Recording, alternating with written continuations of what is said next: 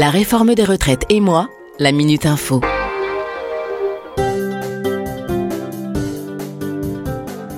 La question d'Annie, 68 ans.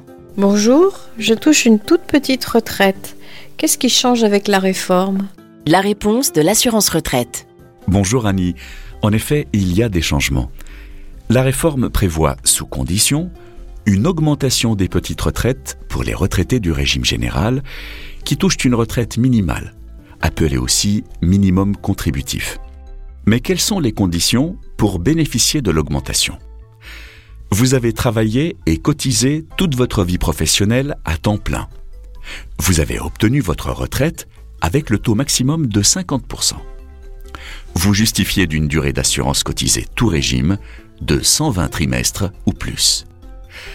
L'augmentation peut s'élever jusqu'à 100 euros brut maximum par mois, mais varie en fonction de votre durée de cotisation au régime général et du montant de votre retraite, car la somme de votre retraite et de cette augmentation ne doit pas dépasser un plafond.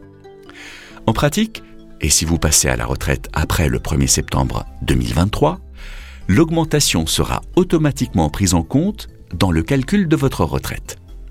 Si vous êtes déjà retraité, l'augmentation du montant du minimum retraite est effective depuis septembre 2023. Son versement peut avoir lieu au plus tard, en septembre 2024, avec effet rétroactif. Dans tous les cas, ce changement est automatique.